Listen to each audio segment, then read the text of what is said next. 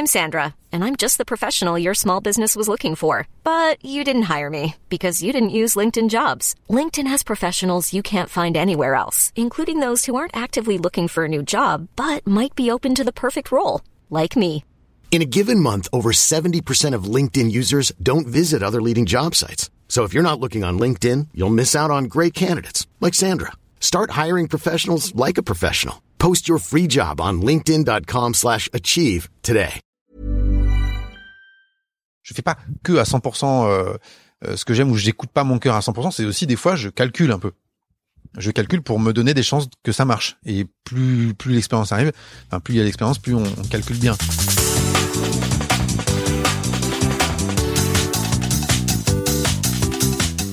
Bonjour à tous et bienvenue sur Sens Créatif, le podcast qui explore les motivations et les stratégies des artistes de l'image. Je m'appelle Jérémy Kleiss, je suis illustrateur à Paris et vous pouvez me suivre sur Instagram at Jérémy Kleiss. Ce podcast est sponsorisé par Creative Pep Talk, le podcast de mon ami Andy G. Pizza. Si vous et moi avons déjà discuté boulot ensemble, vous savez à quel point ce podcast a été important pour moi et influent sur mon parcours.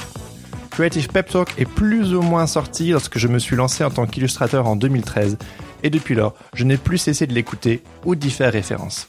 Ce podcast est drôle, personnel, pertinent et inspirant. Si vous comprenez l'anglais, selon moi, ce podcast est l'un des meilleurs qui soit en termes d'inspiration et de stratégie pour tout ce qui concerne les métiers créatifs. Donc courez-y, vous me direz merci. Voici donc le tout premier épisode de mon podcast, avec ni plus ni moins que la personne qui m'a donné envie de faire ce métier de créatif, j'ai nommé Mike Stefanini. Et oui, Mike fait partie de ceux qui m'ont donné envie de faire ce métier. En effet, du temps où j'étudiais la communication visuelle et le graphisme à l'Académie des Beaux-Arts en Belgique, mon rêve, c'était de devenir graphiste dans le milieu de la musique. Et il s'avère qu'à l'époque, Atomic Studio était spécialisé dans la réalisation de pochettes d'albums. C'est comme ça que j'ai découvert son travail. Il ne s'en souvient probablement plus, mais je crois même l'avoir croisé dans un festival de musique dont il avait réalisé l'affiche, et il me semble lui avoir dit quelque chose du genre, plus tard, je ferai la même chose que toi. Comme quoi, certaines rencontres sont plus marquantes que d'autres. Chemin faisant, Mike et moi sommes devenus amis. Il était notamment quelqu'un que je contactais régulièrement à mes débuts, histoire de bénéficier de ses conseils. J'avais de la chance, et vous le verrez dans cet épisode, Mike n'est jamais à court d'idées, ni avare en bons conseils. Mais assez parlé de moi. Mike Stefanini, qui est-il? Eh bien, Mike a de nombreuses casquettes. Graphiste, illustrateur, photographe, directeur artistique. Mike, c'est un peu tout ça. Mike fait semblant d'être américain depuis 2000 et je cite Ce qui me motive dans la vie, c'est de devenir riche pour pouvoir m'acheter une villa en Californie, rouler en Mustang cabriolet de 1966 et cruiser avec mon nouveau pote Bill Murray. C'est pas moi qui l'ai inventé, c'est écrit dans sa bio. Vous l'aurez bien compris, Mike est fasciné par la culture pop américaine et au plus vintage, au mieux. Mike est également quelqu'un qui ne se prend pas trop au sérieux, mais qui travaille très sérieusement. La preuve, sa liste de clients. Et pour n'en citer que quelques-uns, il a collaboré pour certaines des plus grandes marques comme Hachette, Orange, McDo, Caprice des Dieux, Microsoft, Levis, Soch, CanalSat, EDF. Je continue. Enfin bref, vous avez compris. Dans ce premier épisode, nous rentrons très vite dans le vif du sujet. On aime bien discuter des grandes questions existentielles et cet enregistrement ne déroge pas à la règle. On rentre directement dans le steak, je vous aurais prévenu. Nous discutons aussi de ce qui motive Mike à faire ce métier depuis presque 20 ans, sa philosophie de vie, son parcours de graphiste à illustrateur, comment il a réussi à travailler pour les grandes agences parisiennes et comment prendre soin des gens et développer son réseau vont de pair. J'ai beaucoup apprécié cette discussion et je le remercie de s'être prêté au jeu. Petite précision, à l'époque où cette interview a été réalisée, c'est-à-dire en février 2019, Mike travaillait dans une grande agence de publicité à Paris. Cette discussion capturant un moment précis dans le temps, certains détails de cette conversation ne sont plus d'actualité. J'espère que cette discussion vous plaira autant qu'elle m'a plu. Sans plus attendre, voici ma discussion avec Mike Stefanini. Bonne écoute. Merci Mike euh, d'être présent sur euh, ce tout premier épisode de, de, mon podcast. Tellement content. Franchement, euh, je suis hyper content de t'avoir parce que bah, tu connais l'importance de ton travail sur sur mon parcours. Wow. Et donc pour moi en fait, bah, c'est complètement logique de de commencer par toi. Donc merci. Ça me fait super plaisir. Mm. Je suis très honoré. Vraiment, c'est sincère. Merci. Alors, qu'est-ce qui te motive à sortir du lit le matin? Euh, C'est une, très bonne question pour commencer. Là, tu me prends au dépourvu.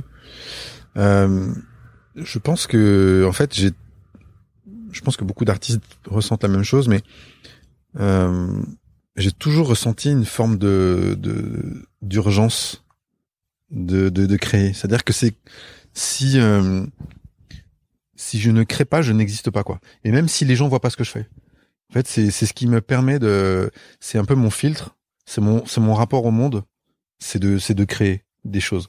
Je crée pas tout le temps, mais euh, si si je crée pas en fait, j'ai l'impression de de ne de ne pas exister tout simplement. Et à tel point que c'est complètement, c'est pour ça que je peux même pas dire que euh, en tant que freelance, même si tu sais que là je suis en train de passer par une expérience où je travaille dans une, très grande agence, etc. Euh, je, je peux je peux je peux pas vraiment dissocier cette manière d'être en fait de, de mon travail. C'est-à-dire que c'est c'est ma vie, c'est ça en fait, c'est ce qui me définit.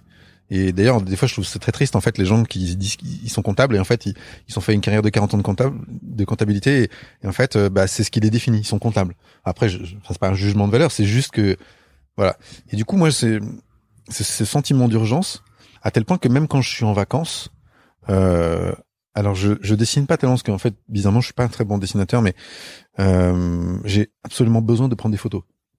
C'est mon seul, c'est ma seule manière en fait de pouvoir vivre le moment, euh, de me l'approprier et de le vivre pleinement, c'est de prendre des photos. C'est-à-dire que je suis tellement en hypersensibilité par rapport à ce que je vis au moment présent, mais c'est de voir mes enfants bouger devant moi, c'est un rayon de soleil, c'est un paysage, c'est c'est n'importe quoi, c'est même des choses insignifiantes ou même des photos ratées, peu importe, mais euh, c'est ça. Je, je, suis incapable de faire autrement. Et heureusement, euh, ma femme et mes enfants comprennent totalement ça.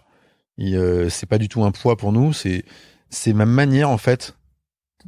C'est ma manière d'être par rapport. Donc en fait, pour répondre à cette question, c'est qu'est-ce qui me donne envie de me lever le matin?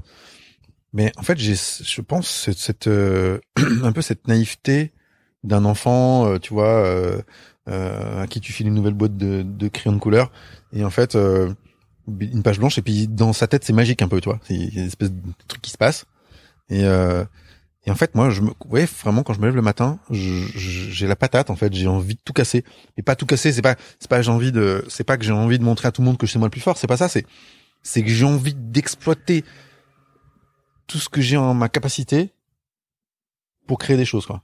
C'est même pas c'est pas par rapport aux autres c'est par rapport au monde en fait. C'est plus dans ce sens là quoi.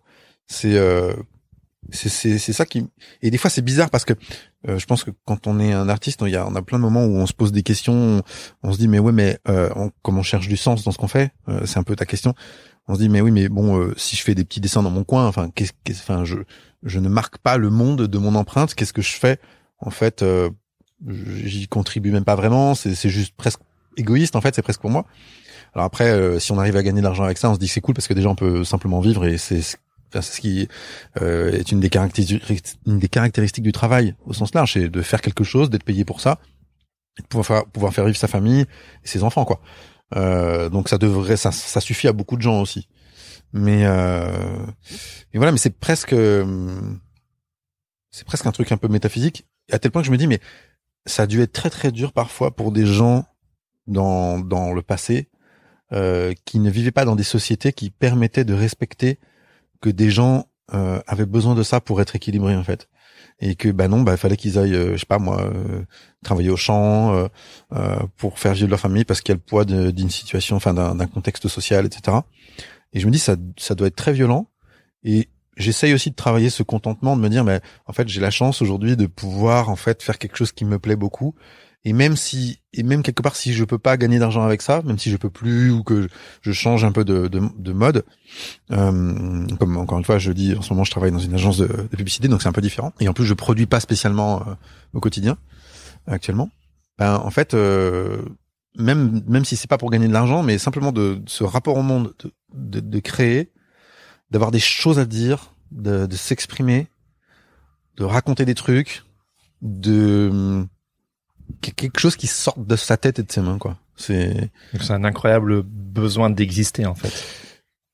Ouais, on peut dire ça comme ça. C'est c'est quelque chose qui et en plus, euh, encore une fois, je, je, constate que j'ai vraiment la chance de pouvoir respecter un peu ma nature. C'est ça en fait que je veux dire. C'est pour plein de gens, c'est pas si facile.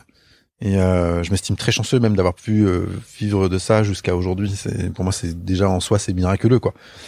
Mais euh, ouais, c'est c'est c'est de pouvoir avoir cette ce, cette capacité, ce pouvoir, cette autorisation presque de la part de la société, presque on pourrait dire ça comme ça, de respecter sa nature et de se dire bah ouais en fait c'est ça que j'ai envie de faire, c'est ça qui correspond à mon être depuis que je suis gamin et je peux le faire, je peux le faire, c'est c'est c'est c'est dingue. Moi je trouve ça dingue. Et, c'est euh, tu tu le sais j'ai enseigné euh, euh, les arts graphiques pendant cinq ans dans une école dans une école d'art.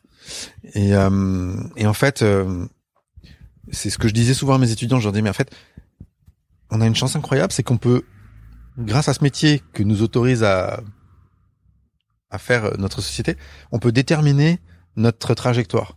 Et que justement, si je reprends l'exemple du comptable ou, des métiers comme ça, en fait, tu peux pas tellement. C'est-à-dire que tu peux, bien sûr, tu peux décider d'être plus fort que les autres. Tu peux, euh, tu peux, tu peux euh, essayer. Enfin, il peut y avoir la compétitivité. Tu peux euh, faire une grande carrière, etc. Mais là, c'est juste que tu as vraiment la liberté totale de toi-même et t'as pas de compte à rendre à personne de d'orienter ton chemin, ta carrière, ce que tu vas créer. Il y a personne qui t'attend. Il y a personne qui s'attend à voir ce que tu vas faire. C'est un véritable don euh, de la vie, quoi. Tu vois quelque part, c'est ça. C'est que il y a personne qui t'attend, personne sait ce que tu vas encore faire. Toi-même, tu le sais pas. Et en fait, il y a un truc, quoi. C'est en plus, quand on est illustrateur, c'est il y a un côté spontané, c'est qu'on peut produire beaucoup que je me dis qu'un mec qui est architecte, euh, tu vois, ou même un réalisateur de film, ça, ça, prend un morceau de ta vie. Et c'est encore un autre délire, quoi. Et tu disais que dernièrement, euh, tu avais un petit peu moins le temps de, de créer. Mhm. Est-ce que ça te frustre? Alors c'est marrant parce qu'en fait, ça, ça, ça, ça implique une autre question, c'est-à-dire qu'en fait, comme j'ai 40 ans, euh, encore, encore pour quelques jours, puisque mon anniversaire c'est c'est le 24 février. Ah ok. Donc euh, je suis vraiment, euh, je suis pas dans le midlife crisis, genre euh, ma vie va mal, qu'est-ce que je fous sur terre, etc. J'ai des convictions qui sont très fortes et et on pourra en reparler d'ailleurs sûrement, mais et donc j'ai pas de problème avec ça. Je, je, suis très heureux avec ma femme, avec mes enfants. Je, je considère que j'ai une chance énorme de vivre cette vie, etc. Mais il y a quand même une crise de sens par rapport au travail, des remises en question, et en fait qui m'a poussé aussi, il y a d'autres facteurs, mais qui m'a poussé à, à, vouloir euh, exercer mon métier différemment, dans un autre cadre, etc. Et c'est pour ça que justement aujourd'hui, je travaille dans une agence euh, de publicité depuis plusieurs mois. Et en fait, je ne crée plus au quotidien. Ça, c'est, clair. Et je pensais que j'aurais pas de mal à faire ce, ce deuil parce qu'il y a aussi un côté très pénible euh, quand on est freelance. C'est qu'évidemment, euh, là, tout à l'heure, j'ai plutôt évoqué le côté idyllique d'être un artiste, on va dire, et de faire que les choses qui nous plaisent, etc. Mais évidemment, la du quotidien, c'est pas ça. C'est aussi, euh, enfin, j'ai fait énormément de choses en presque 20 ans de carrière, des trucs affreux, des trucs beaux, des trucs qui sont tombés dans, dans l'oubli, euh, des trucs dont je suis fier mais dont tout le monde se fout, euh, et des trucs dont je me fous et, dont, et que les gens ont trouvé bien. Euh, et j'ai aussi fait juste ma dose de corvée, euh, de modifs, de retour, de, etc. J'ai fait de la DA, j'ai fait des catalogues pour des pour des tenues de danse orientale. J'ai fait euh, j'ai fait des trucs qui n'ont absolument aucun sens et, et juste pour vivre et continuer d'avancer. Euh, et donc évidemment cette partie-là ne me manque pas. C'est-à-dire que euh, crafter, comme on dit, euh, au quotidien, faire des retours, des machins, c'est ça. Ça, j'ai pas de mal à faire le deuil. Mais par contre, j'ai plus de mal à faire le deuil. Je pensais que j'aurais pas de mal à le faire, mais effectivement, euh, concrètement, je suis très pris toute la journée. Il me reste très peu de temps pour créer.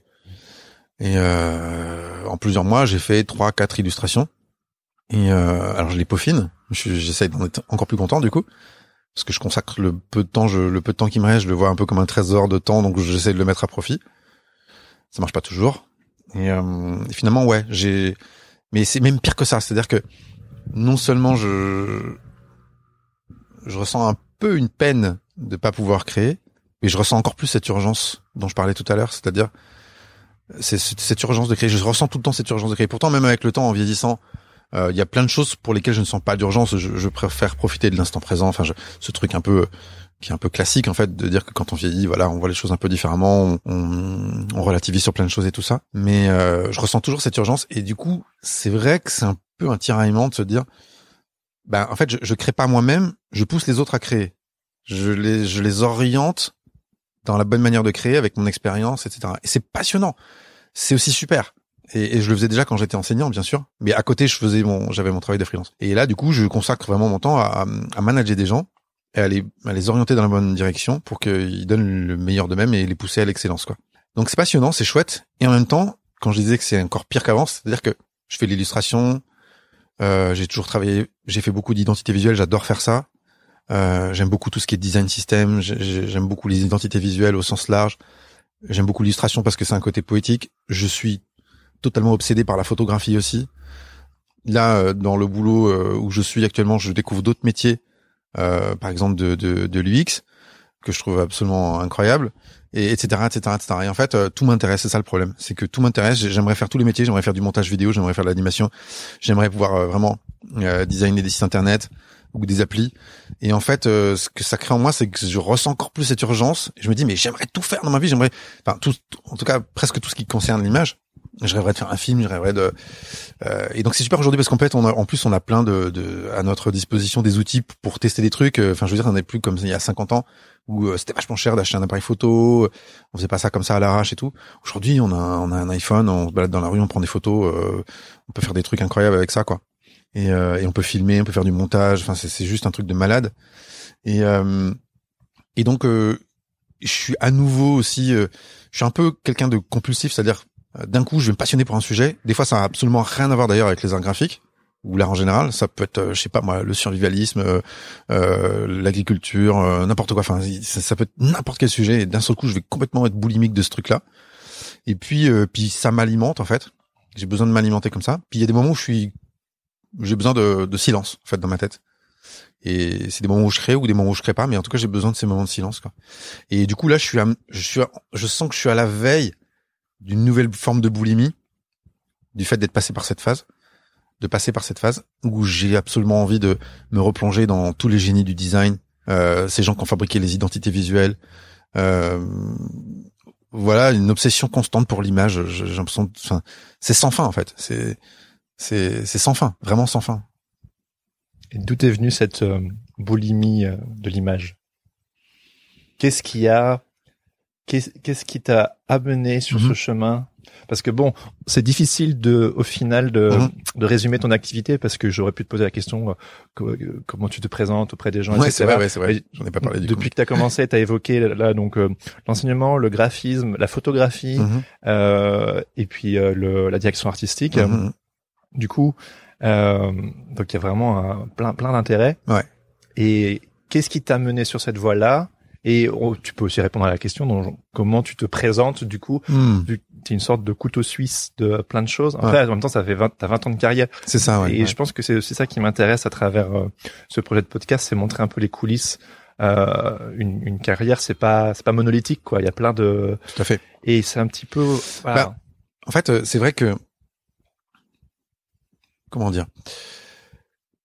Bah, il y avait plusieurs questions du coup, mais euh, je, dirais comment c'est venu? Alors, je vais commencer par ça. En fait, euh, j'en sais strictement rien. C'est-à-dire que, comme j'expliquais tout à l'heure, c'est, je pense, c'est tellement dans ma nature et que j'ai évolué sur un terrain fertile qui m'a permis de développer ça que je pense qu'un enfant dans un autre pays ou dans une autre époque aurait pas pu parce que il aurait été frustré puis bah il aurait fait autre chose puis au bout d'un moment il aurait oublié un peu son son cœur d'enfant enfin quelque chose comme ça c'est vrai que moi depuis que je suis j'ai presque l'impression, c'est débile de dire comme ça, c'est un peu niais, mais depuis que je suis né, quelque part, euh, j'ai l'impression d'être attentif à certaines choses auxquelles les autres ne sont pas attentifs. Alors évidemment, après, quand on rencontre des copains qui sont dans l'image, on se rend compte qu'on a un peu parfois les mêmes euh, sujets d'attention et même perception. Mais quand même, c'est ça. C'est-à-dire que, en plus, je suis pas du tout dans une, j'ai pas du tout grandi dans une famille d'artistes, euh, donc je me sentais très différent. Mais c'était pas, je c'était pas forcément euh, pénible. C'était, j'étais dans mon imaginaire. Et euh, j'étais absolument obsédé par les objets, par exemple. J'ai toujours aimé les objets et, collectionner les objets, faire des collections débiles, des trucs euh, que personne ne fait. Enfin, c'est presque inavouable, des trucs dingues, quoi.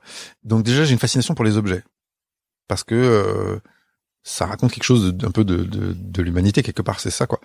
Et en grandissant, en fait, il y a, y a, eu des petits déclenchements quand même. Alors c'est vrai que déjà quand j'étais quand j'étais à l'école primaire, en fait, je, je pense que j'ai toujours su que j'allais être, euh, enfin, j'ai toujours su que je voulais être designer quelque part, parce qu'en fait, comment je me présente, j'en sais rien, parce qu'en fait, je suis designer, illustrateur, je fais de plus en plus de photographies, j'ai, j'ai beaucoup de mal à, à, à m'autoriser cette dénomination de dire je suis photographe. J'en sais rien. Je sais qu'il y en a plein qui ils font 15 photos, ils se disent photographe, mais j'ai beaucoup de mal avec ça parce que je suis pas un très grand technicien et c'est juste une manière d'absorber ce qui m'entoure et de le retraduire. Et c'est comme ça que, enfin, et, c'est ce genre de photographe qui m'intéresse aussi. Les gens qui font la street photographie, qui perçoivent un instant, qui qui sont contemplatifs un peu quoi. Donc j'ai du mal à me dire, euh, voilà, je suis photographe. Je, j'aurais beaucoup de mal à répondre à une commande en tant que photographe, par exemple. Mais euh, effectivement, j'ai fait beaucoup beaucoup de choses. Je suis passionné par plein de trucs, la typographie, le design, euh, la mise en page. J'ai fait des magazines, j'ai fait, je fais, je fais beaucoup de choses. Mais euh, euh, voilà, c'est quelque chose qui, qui, qui, très tôt m'a attiré et je pense qu'un des déclencheurs, c'est que euh, quand j'étais, quand j'avais une dizaine d'années en fait, euh, ma mère a acheté des magazines de de, de, de voitures américaines anciennes vintage à mon père et moi je suis tombé sur ce magazine et j'ai trouvé ça complètement dingue. Et il y avait aussi le côté un peu 50s, jukebox, tout ça machin, qui est un peu ringard aujourd'hui, mais il y avait, il y avait vraiment ce côté hyper rétro vintage, ultra esthétique, tout un esprit autour de ça. Ça m'a, ça m'a, ça a déclenché une passion chez moi pour tout ce qui était vintage au sens très très large. Euh, c'est-à-dire comprendre, moi en tant qu'enfant, que des objets qui existaient toujours aujourd'hui avaient vécu à d'autres époques. Et c'est toujours un truc qui, qui, me fascine en fait. Et de voir des objets qui, je trouve qu'il y a beaucoup de poésie qui se dégage des objets euh, qui sont plus utilisés, qui, qui, sont en décalage avec notre société, avec notre manière de faire aujourd'hui. Et il y a des objets qui aussi traversent le temps. Une chaise, euh, évidemment, ça reste toujours vrai aujourd'hui. Et, euh, et, je suis absolument passionné de, de, tout ce qui est design. En fait, tout, à partir du moment où c'est vieux, ça m'intéresse. Et donc, et, donc, ça a nourri aussi un peu les choses comme ça. Et quand j'étais gamin, euh, je disais tout à l'heure, en fait, je, je, savais, je savais pas comment ça s'appelait, mais je savais déjà que je voulais faire ce truc-là, de truc de designer, je sais pas quoi, enfin un truc comme ça. Et euh, quand, quand j'étais en cours de sel et tout ça, en fait, euh, tous mes tous mes camarades, ils faisaient des ils faisaient des trucs euh, un peu classiques, cendrier, machin. Moi, je, je faisais des gâteaux ou des hamburgers. J'avais déjà aussi un peu cette, ce truc un peu que j'aimais beaucoup les États-Unis. C'est très présent dans mon travail. Euh, cette culture très adolescente comme ça. Et puis, euh, puis les autres, ils dessinaient des châteaux forts et des princesses. Et moi, je dessinais déjà des limousines, en fait, avec des drapeaux américains, des, trucs qui étaient très logotypés. J'imaginais que je créais mon entreprise. J'avais genre 8, 9, 10 ans, quoi. Je créais mon entreprise, donc je faisais un logo. J'avais aucune idée de ce que c'était qu'un logo. Mais j'avais besoin, voilà, déjà d'écrire un truc, de faire un truc cool qui pouvait se mettre sur un t-shirt, sur un sticker. J'ai conservé toujours ce, cette passion un peu pour la culture aussi très skate, surf, etc. Euh, de, de visuel qui, qui est funky, qui marche d'office et qui, qui tu, tu sens qu'il peut se décliner sur un t-shirt, sur une affiche, sur un truc qui percute en fait quoi. Un truc euh, de par les couleurs, de par le graphisme. Euh, voilà. Et donc après, bah, je me suis intéressé à, après à plein d'autres sujets. Puis en fait, comparé à plein de gens qui, je trouve ça très intéressant aussi. Il y a plein de gens qui, qui, qui arrivent au, au, design ou au graphisme ou, à une euh, discipline artistique presque par hasard. Je trouve ça incroyable euh, d'arriver à l'âge de 25 ans, de se dire, bam, tu rencontres un mec, euh, enfin je sais pas, ou tu tombes sur un livre et ça crée un truc euh, complètement dingue. Moi c'était c'était toujours là en fait presque. Et euh, après bien sûr j'ai découvert le design, je me suis intéressé à ça, j'ai fait des études, j'ai j'ai étudié dans ce sens-là, etc. Donc j'ai alimenté ce que déjà à la base évidemment je, je, ce, ce pourquoi j'avais de l'intérêt quoi. Et, et ce qui est ce que ce que j'ai envie de dire en fait c'est que euh, si, si je devais me présenter aujourd'hui, si on regarde mon parcours, si, si on se la joue euh, à la mode LinkedIn, on va faire euh, putain le mec, il a bossé pour McDo, il a bossé pour machin truc, il a fait un magazine, il a fait ceci, aujourd'hui il bosse dans une grosse boîte. Enfin, on peut avoir ce, ce sentiment comme ça que le mec a réussi. Voilà, c'est ça. Enfin, en tout cas, j'ai l'impression que d'autres pourraient jouer avec ça et, et, c'est aussi, bien sûr, c'est une manière de vendre, c'est une manière de créer sa propre marque personnelle c'est important pour pouvoir euh, progresser dans sa carrière. Mais euh, souvent les gens qui, tu sais, c'est un peu comme quand tu reviens euh, dans ton école d'art et que t'as les anciens élèves qui sont là genre cinq ans après, dix ans après. C'est un peu le concours, tu vois, du, mec qui a le mieux réussi, quoi. Et, et sur le papier, en fait, on peut tous tricher, c'est-à-dire qu'on peut tous dire, moi j'ai bossé pour machin, j'ai bossé pour ceci, voilà, j'ai tel truc. Après, la réussite, c'est un, un critère qui est, enfin, qui est très difficile très difficile à, à, décrire. Euh, je considère que j'ai réussi à partir de moments où j'ai pu vivre simplement de quelque chose que j'aimais et de faire vivre ma famille. Déjà pour moi ça c'est largement suffisant quoi. Mais après on peut tricher, on peut vraiment euh, on peut en faire des tonnes et puis on peut intimider les gens avec ça. En fait euh, moi je, je, je, tiens à être assez sincère avec ça en disant que je, je sais même pas comment je suis arrivé jusque là. C'est-à-dire que très sincèrement je j'ai vraiment l'impression d'être un vétéran et je sais même pas exactement ce qui se passe pour moi dans ma vie depuis toutes ces années. C'est très très étrange. Euh, je sais même pas comment j'ai fait. Je, j'en sais rien, mais vraiment, c'est-à-dire que je sais que j'ai bossé beaucoup. Ça, c'est sûr. Je me suis beaucoup posé de questions. J'ai fait ce que j'aimais. Je me suis défoncé. J'ai eu des moments très compliqués. même euh, financièrement. Euh, en plus, j'ai une grande famille, euh, tu le sais, donc euh, donc donc ça, ça soulève plein plein plein plein de questions. Et j'ai en fait, je je sais même pas quoi donner des fois comme conseil aux gens parce que j'ai des fois moi-même du mal à analyser. Alors après, je me rends compte que si, en fait, quand quand je creuse, j'arrive à donner des conseils. Et ou en tout cas, je vois les gens qui peinent euh, comme j'ai pu peiner. Et du coup, euh, naturellement, il y a des choses qui, qui, qui viennent. Mais voilà, tout ça pour dire qu'en fait, si on regarde voilà un, profil type de quelqu'un qui a bossé pour machin, machin, machin, machin, machin, on a l'impression que on peut avoir cette impression qu'il a réussi. Je pense que beaucoup de gens mentent là-dessus parce que c'est dur. Euh, de toute façon, déjà travailler c'est difficile. Enfin, je veux dire, même si on aime ce qu'on fait, mais en soi déjà c'est pas quelque chose qui est censé être facile. Alors après, il y a des moments où c'est plus facile que d'autres, mais de toute façon, c'est un peu ce qui nous incombe. Enfin, ce qui c'est un peu le comment dire en tant qu'être humain sur la Terre, on n'a pas tellement le choix. C'est-à-dire que c'est comme ça, ça fait partie de sorte de, l'humanité. Je dis pas qu'il faut être résigné et tout ça, mais c'est le sort de l'humanité de devoir de devoir bosser pour vivre en fait. C'est mmh. tout. Euh, et donc ça implique que ce soit difficile, même quand on aime et qu'on adore ce qu'on fait, euh, c'est difficile. Et donc bah bien sûr, moi comme beaucoup de gens, je suis passé par des étapes très très compliquées et je sais vraiment pas comment j'ai fait pour tenir jusqu'à aujourd'hui. Enfin, j'ai des, des éléments de réponse à commencer par le soutien de, de, de, de ma femme par exemple, qui, qui me comprend intimement qui me respecte et, et qui m'a qui m'a permis de faire ça, ce truc-là. Alors qu'elle, elle avait un job vraiment pas intéressant. Tu dirais que c'est une des clés, notamment? Je pense que c'est une des clés parce que en fait, en tant que comment dire, en tant com, euh, en tant qu'homme ou en tant que femme, moi je parle en tant qu'homme parce que je suis un homme. C'est pas une question de, de sexisme hein, pour le coup, mais on ben surtout quand on est responsable de, de, de petits êtres humains, euh, bah, la première chose qu'on doit faire, c'est bosser pour juste les faire vivre, c'est tout. Et ça, pour moi, ça, a toujours été très clair que s'il fallait que je sacrifie quelque chose, euh, je, je l'aurais sacrifié euh, pour pouvoir juste continuer de vivre, quoi. Euh, t'as pas eu à avoir à devoir le sacrifier Enfin, c'est d'une certaine manière, bah, j'imagine, pendant ton parcours, quand même. Si, il y a certains moments. Euh, euh, bah, je, t'en ai parlé des fois, mais euh, il y a un moment où, où j'ai été euh, vendeur de guitare en, Belgique dans un grand magasin de, de, musique et tout ça, parce que je suis, je suis musicien amateur, enfin autodidacte, hein, je suis pas du tout. Euh, mais bon, en tout cas, suffisamment à l'aise sur une guitare pour pouvoir les vendre et, et voilà. Et et, et du coup, j'ai fait ça pendant un an et j'ai trouvé ça hyper intéressant comme expérience, mais intellectuellement, au bout d'un moment, ça me blasait. Mais je l'ai fait parce que j'étais à un moment où je savais pas comment faire autrement pour juste faire vivre ma famille, quoi. Et, euh, et c'est pas grave parce qu'en fait, ça m'a appris plein de choses.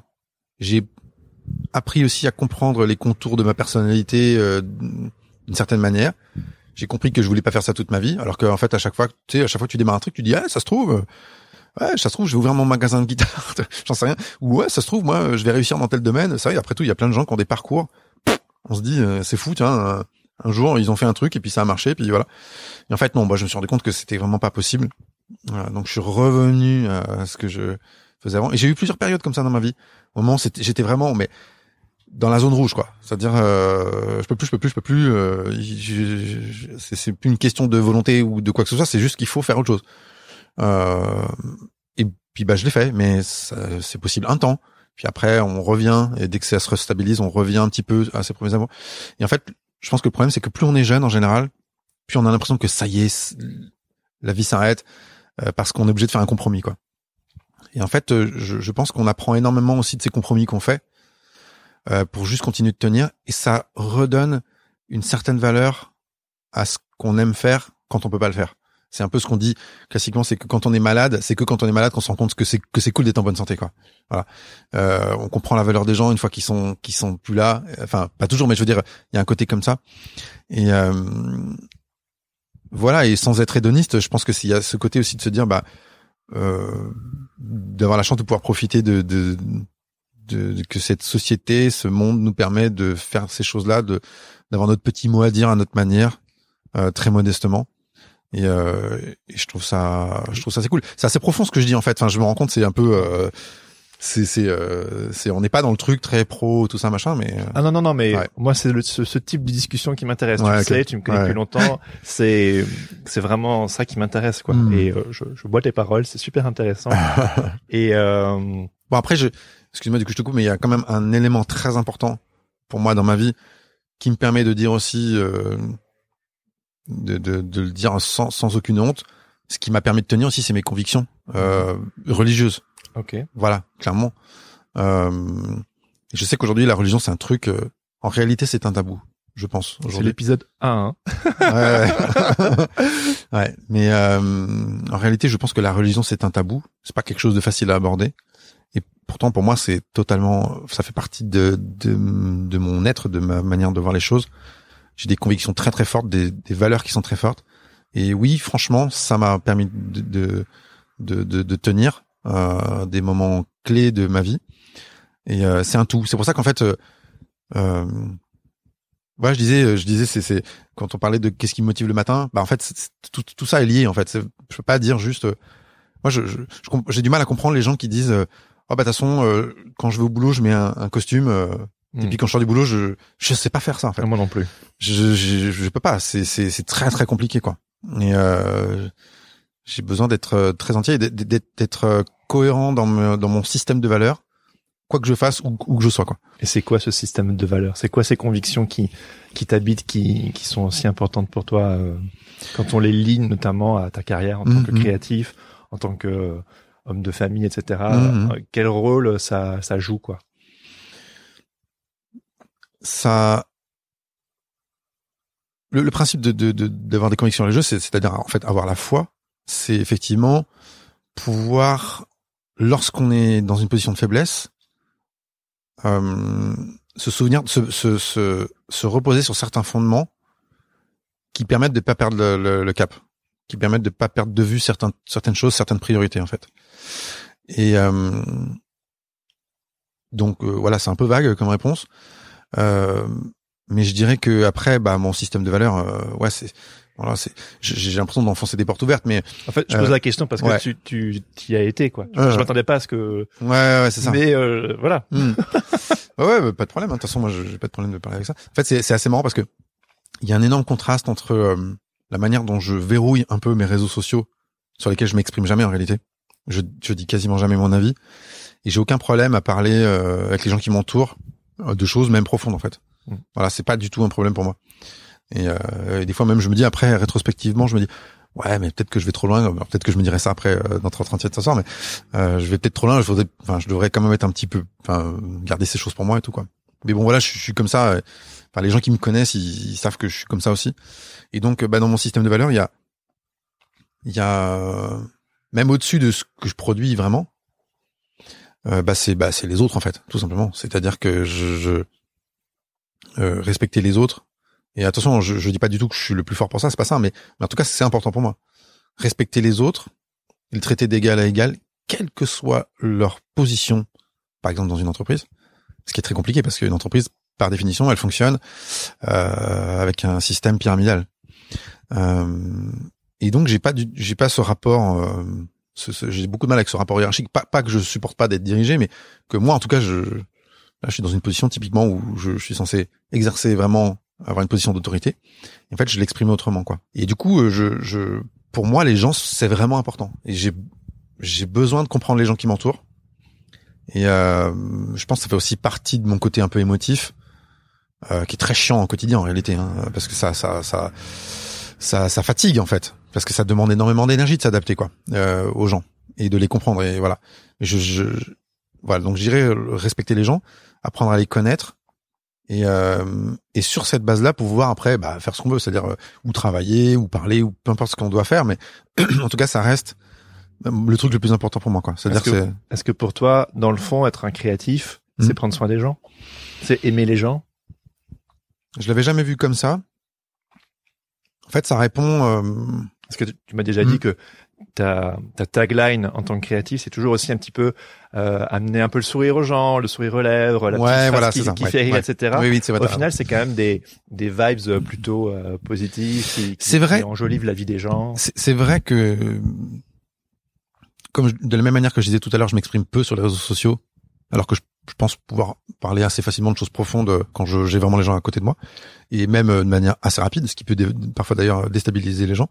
Voilà, euh, Ouais. c'était euh, pied au plancher tout de suite, quoi. Ouais, ouais, c'est ça. Mais euh, euh, c'est euh, du coup j'ai perdu un petit peu le fil de ce que je voulais dire.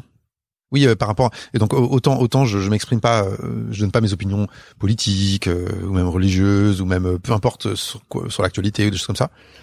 je le fais pas parce que pour moi c'est pas le meilleur moyen en fait de, de d'exprimer en fait ce que je ressens. J'ai besoin de l'échange avec quelqu'un pour le faire.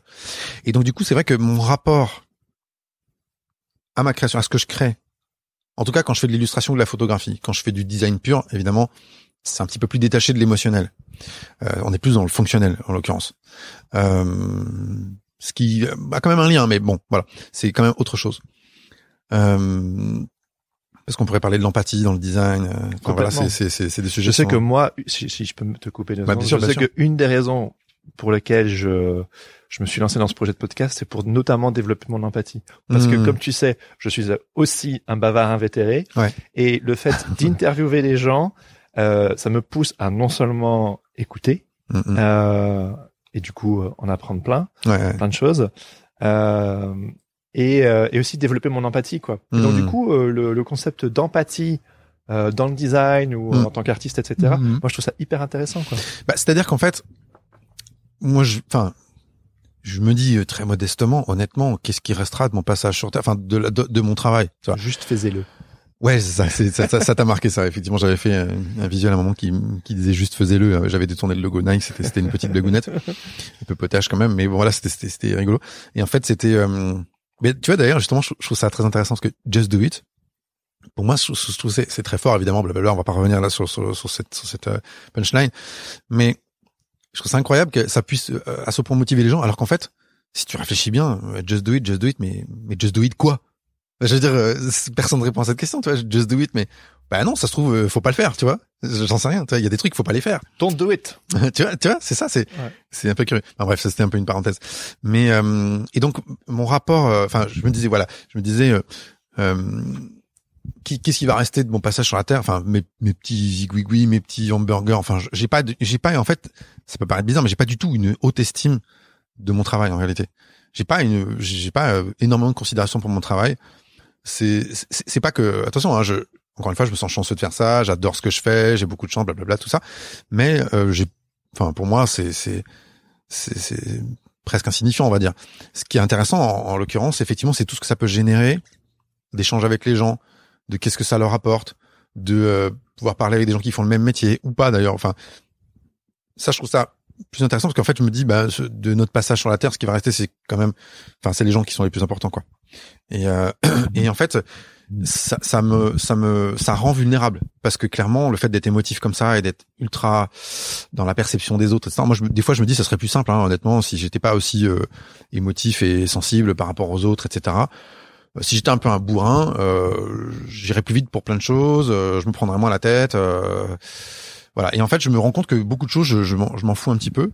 Et sauf les gens c'est-à-dire voilà, c'est ça. C'est-à-dire que et donc euh, qu'est-ce que j'ai envie moi d'apporter aux gens?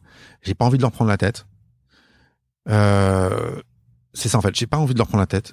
J'ai envie juste de faire sourire les gens, de de les rendre, enfin, de focaliser leur attention sur un petit truc qui est rigolo du quotidien. Pour ça, j'aime beaucoup la photographie. Je trouve c'est chouette. C'est un autre canal. Euh, j'ai envie de les faire sourire, j'ai envie de, enfin, comme je dis souvent, je, je, je, fais du popcorn pour les yeux, quoi. Et, euh, et j'assume totalement ça, quoi. Mais c'est du popcorn, mais beaucoup plus profond quand on creuse. Là, à t'écouter, ouais, ouais. Parce que quand on parle comme ça un petit peu en, en surface, c'est du popcorn pour les yeux. Ouais. Mais quand on creuse, mm. il y a quand même euh, ce rapport à. T'as dit que la seule chose qui au final importe, c'est les gens. Mm-hmm, mm-hmm. Et c'est quelque chose que je partage. Je suis vraiment motivé euh, uniquement presque que par ça, si ce n'est aussi mon besoin d'exister. Euh. mais euh, voilà, c'est c'est c'est pas juste superficiel quoi. Mais non, parce que je pense que en réalité, moi, à ma mesure, modestement, pouvoir faire sourire quelqu'un ou lui, lui, donner une petite pause rafraîchissante sur Instagram ou sur Facebook, ou, euh, ou peu importe quel est le support final, bah en fait je trouve pas ça superficiel. Enfin, c'est-à-dire je, je c'est vrai que ça paraît un peu contradictoire comme ça, mais c'est que c'est déjà en soi c'est déjà un truc qui est cool. Enfin, c'est tu tu si tu stimules quelque chose chez quelqu'un et et moi c'est ce que je dis souvent. J'aime bien cette idée que ce que je fais potentiellement. Bon après c'est voilà c'est c'est mon ma petite idée dans ma tête. Ça se voit peut-être pas, mais c'est que ce que ce que je fais peut euh, peut amuser aussi bien une personne âgée qu'un enfant. Et euh, c'est vrai que le fait moi d'avoir euh, d'avoir une famille nombreuse et d'avoir des enfants, ça ça a bien sûr eu un rôle très important. Et euh, c'est un peu une sorte de filtre, quoi. C'est-à-dire que si quelque part si mes enfants ils valident, pour moi c'est bon déjà. Enfin voilà. Et donc ce, ce côté, je trouve que voilà les, les tu vois par exemple les, les réalisateurs de, de, de, films, les grands réalisateurs, euh, Scorsese, Coppola, euh, je sais pas, euh, il y en a plein d'autres bien sûr. Wes Anderson que t'aimes bien. Ouais, Wes Anderson bien sûr. Je bah Wes Anderson voilà typiquement c'est c'est vrai que il y a une profondeur dans, dans son travail, mais euh, et il parle beaucoup de ce rapport aux gens qui est difficile. Euh, ce côté euh, justement l'émotivité qui est très renfermée, etc. C'est, c'est qu'il faut qu'il faut arriver à détecter quoi. Donc ça c'est, c'est un sujet intéressant. Et en fait je me dis, bah les ces grands réalisateurs, je trouve ça incroyable. J'en parlais avec un collègue aujourd'hui qui est, fan de cinéma aussi, et euh, de, de, de dire qu'en fait tu peux être un grand réalisateur, ça t'a pris une grosse partie de ta vie, tu fais des films, ça prend du temps, c'est très compliqué tu fais du popcorn en l'occurrence, enfin tu fais des des films grand public euh, pour juste que les gens passent un moment sympa, tu vois. Et à travers ça, en tout cas sur toute une carrière ou à travers certains films, tu dis des choses très profondes, quoi. Alors évidemment, moi j'ai pas du tout le, le, la prétention de faire euh, ce que fait un Coppola ou un Scorsese, mais euh, c'est-à-dire que du, du, du, du loisir en apparence, il peut y avoir effectivement d'autres niveaux de lecture et tout ça, quoi. Et euh, maintenant, ça, se voit pas forcément euh, dans, dans mon travail d'illustration, par exemple. Je pense, j'espère que ça se voit un peu plus dans mon travail photographique. Euh... Mais pour moi, c'est comme la musique. La ouais, ouais. Euh, quand on va à un concert ou qu'on écoute un morceau, au final, c'est la communication. Enfin, euh, c'est des sons, c'est euh, des constructions musicales, c'est des paroles très souvent euh, poétiques. Alors c'est pas toujours poétique, mais euh, ça dépend des styles de musique. Mais qu'est-ce qui fait que quand on écoute quelque part euh, une chanson, ça clique à l'intérieur de nous mm. beaucoup plus fortement que si on nous disait quelque chose de direct. Ouais, ouais, Et pour ouais. moi, je trouve que quelque Bien part. Un film pour moi c'est un peu une construction d'une cathédrale quoi. Tu te dis Mm. quelque part c'est quand même une sacrée œuvre. Mhm. Euh, et puis, comme tu l'as dit, il y a des réalisateurs, même des artistes, enfin, à plus petite échelle, euh, des gens qui sont dans l'image, comme nous, par exemple, on, on, on, construit quelque chose, et donc ces réalisateurs, ils construisent des films, mais euh, les gens, ils, se, ils, vont se souvenir, et ça, ça peut, ça peut changer les gens, en fait. Mmh. Et, et même, je veux dire, le mon but, je crois, euh, pour moi, c'est pas de, de changer les gens, parce que la seule chose, la seule personne que je peux changer, c'est moi. euh, J'ai oublié euh, cette euh, cette idée depuis ouais, très longtemps. C'est assez juste. Ouais. Mais je me suis rendu compte que, donc, étant quelqu'un, tu, tu le sais aussi, très porté sur la communication et très porté sur euh, comment communiquer de façon juste, je me suis rendu compte à terme, là, du haut de mes 30 ans, euh, que au final, j'ai presque l'impression que la communication la plus pure est l'artistique.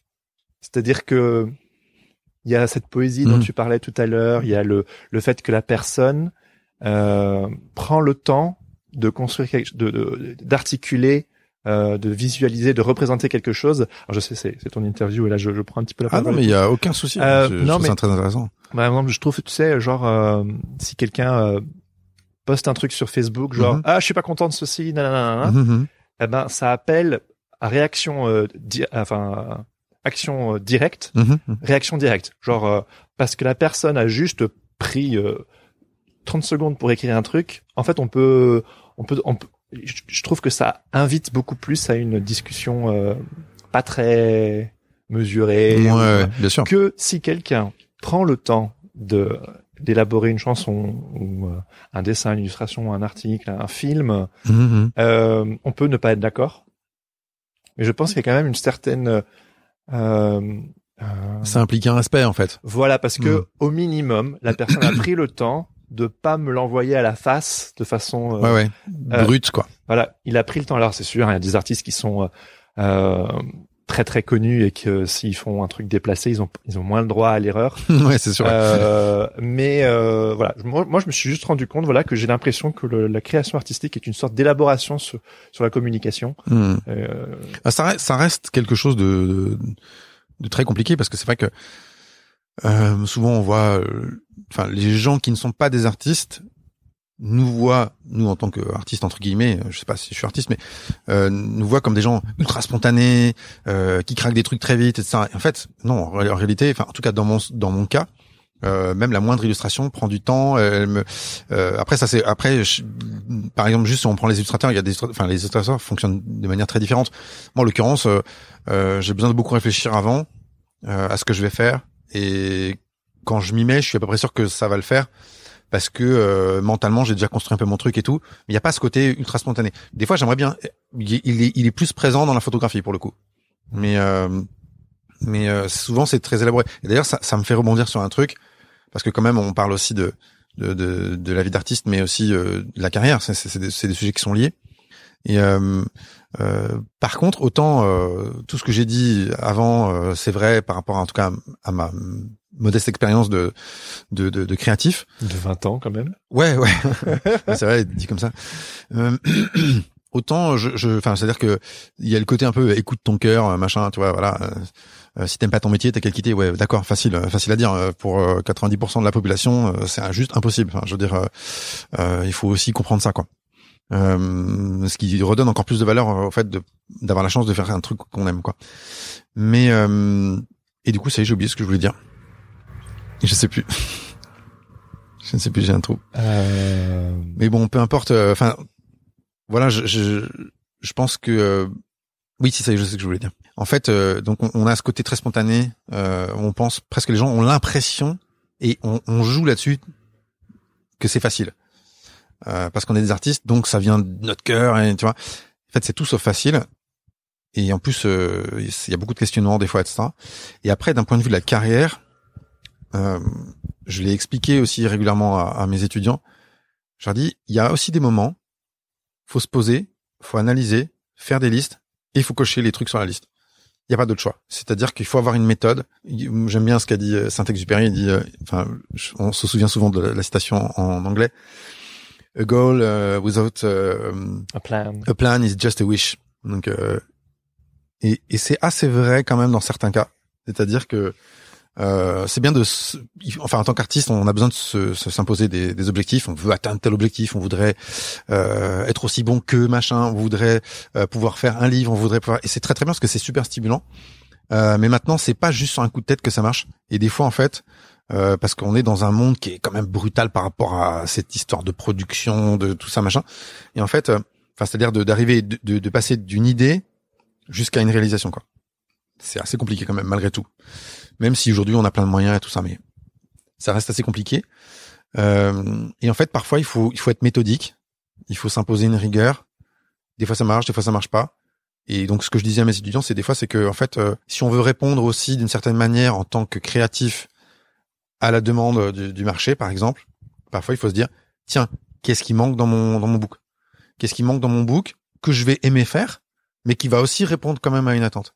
C'est-à-dire que je pense qu'il faut aussi arrêter avec, et c'est aussi en ça que moi je me sens pas vraiment complètement un artiste et tout ça parce que je, joue le jeu aussi de dans dans tout ce contexte. Je fais pas que à 100% euh, euh, ce que j'aime ou j'écoute pas mon cœur à 100% c'est aussi des fois je calcule un peu. Je calcule pour me donner des chances que ça marche. Et plus plus l'expérience arrive enfin, plus il y a l'expérience plus on, calcule bien. Voilà on, on a les bons résultats. Et ça veut pas dire qu'on dénature son travail ça veut juste dire que ben on est confronté à une réalité et il faut jouer un petit peu le jeu aussi et, euh, et, et, des fois ça marche. Et après, euh, j'ai envie de dire, du moment qu'on aime ce qu'on fait, c'est déjà énorme. C'est-à-dire que moi concrètement, ça m'est arrivé de dessiner, euh, de, de, de me dire tiens, il manque ça dans mon book, je vais le dessiner euh, parce que je sens que ça répond aussi à une demande. J'adore le faire, c'est super, c'est un bon exercice pour moi. Et concrètement, quelques mois après, ça a déclenché des commandes euh, d'agence ou peu importe. Donc ça marche aussi. On, on, a aussi cette capacité de d'analyser un peu, euh, d'analyser aussi comment ça fonctionne et des fois de s'imposer un peu une rigueur pour atteindre certains objectifs. C'est pas juste qu'une quête euh, artistique pure et détachée de toute contrainte, etc. Non, c'est pas possible quoi. Du coup, ça fonctionne comment? Euh, ah, qu'est-ce qu'est-ce qu'est-ce que tu qu'est-ce bah, ta question exactement? Tu vois euh, techniquement tu veux dire ou? Non non non mais tu sais tu tu disais euh, genre tu vas tu tu commandes tu au fur et à mesure de ton expérience, mhm, mhm. tu, tu découvres, tu sais que si tu produis tel type d'image, bah, tu disais, bah voilà, dans, quelques quelques mois plus tard, ça produit des commandes dans les agences, etc. Euh, mhm. Comment ça fonctionne? Comment ça fonctionne le rapport entre quelqu'un qui produit des images et jusqu'à arriver à une commande euh, générée par une, une agence. travaillé pour Hachette, Coca-Cola, Soch, Levi's, j'en passe et des pas Coca, meilleurs. mais- T'as pas bossé pour Coca? Non, non. Ah, mais c'est sur ton site internet? Non? Ah, C'est une blague non, non, non, non, non, je me trompe. ok, autant pour moi. Euh, bah, comment t'as fait? Tu sais, notamment, tu me parlais de, de discipline. Hmm.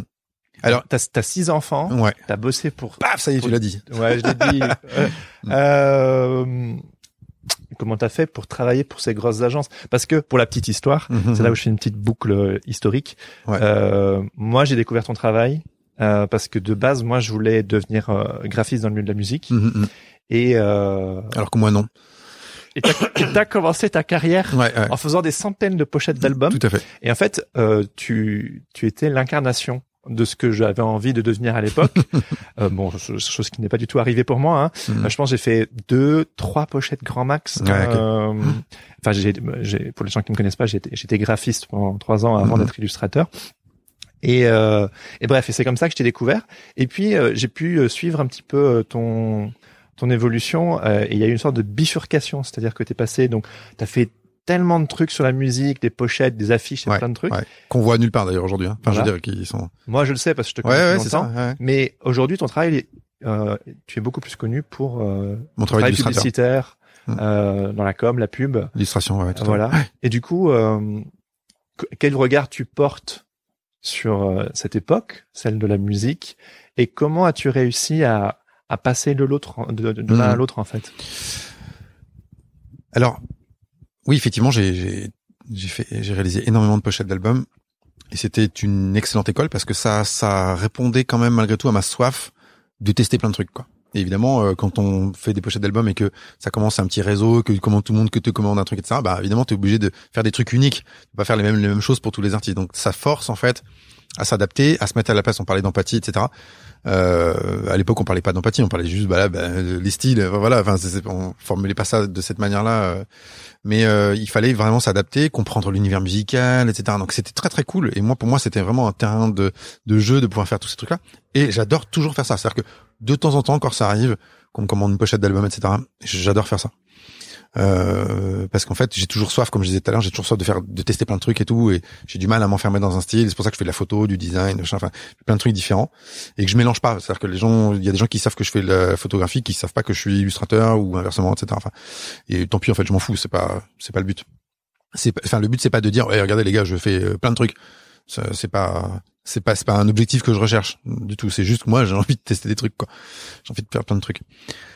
Euh, donc en fait, bah ouais, je, en fait, je sais pas, il n'y a pas eu un switch entre avant je faisais des pochettes et après j'ai fait de l'illustration. C'est que pendant toute cette période où j'ai fait des pochettes d'albums, alors qu'effectivement je l'ai pas spécialement cherché, hein, ça s'est fait un peu par hasard au début. Puis c'est une cascade de commandes. Pour toi, l'illustration, c'est c'est un peu la saison 2, c'est ça? C'est ça qui t'a mené vers... euh, Ben c'est pas que c'est c'est même pas spécialement lié, c'est juste qu'en fait euh, la période pendant laquelle j'étais euh, graphiste, on va dire, je faisais des pochettes d'albums, euh, elle a duré à peu près dix ans. Et en fait, pendant ces dix ans, j'étais aussi DA, c'est-à-dire que je faisais, je faisais aussi des catalogues, des identités visuelles, des sites internet, euh, je faisais aussi tout ça, tout, c'était tout un mélange de trucs. Mm. C'est simplement qu'à bout d'un moment, bon bah évidemment le le, le, milieu musical a- s'est essoufflé, on connaît toute cette, toute cette histoire, etc. Et puis euh, parce que j'ai aussi, fait pas mal de couvertures de livres et tout ça, donc j'ai fait mon job de graphiste, on va dire, de pur design. Je connais toutes les, les galères de ça, des, des retours sans fin, des trucs qui va pas, la, la dixième proposition. euh, Je suis totalement rodé à ça, quoi. Euh, mais euh, c'est juste qu'à un moment, je me suis dit, est-ce que j'ai vraiment envie de continuer de faire ça Parce que j'ai envie de faire autre chose? Parce que j'ai toujours fait de l'illustration à côté pour rigoler, en fait. C'était pas sérieux, mais c'est c'était un peu mon oxygène. Je faisais beaucoup de l'illustration vectorielle, c'est resté d'ailleurs. C'est un peu la base de mon travail euh, d'illustration, même si ça tend à un peu évoluer tout doucement.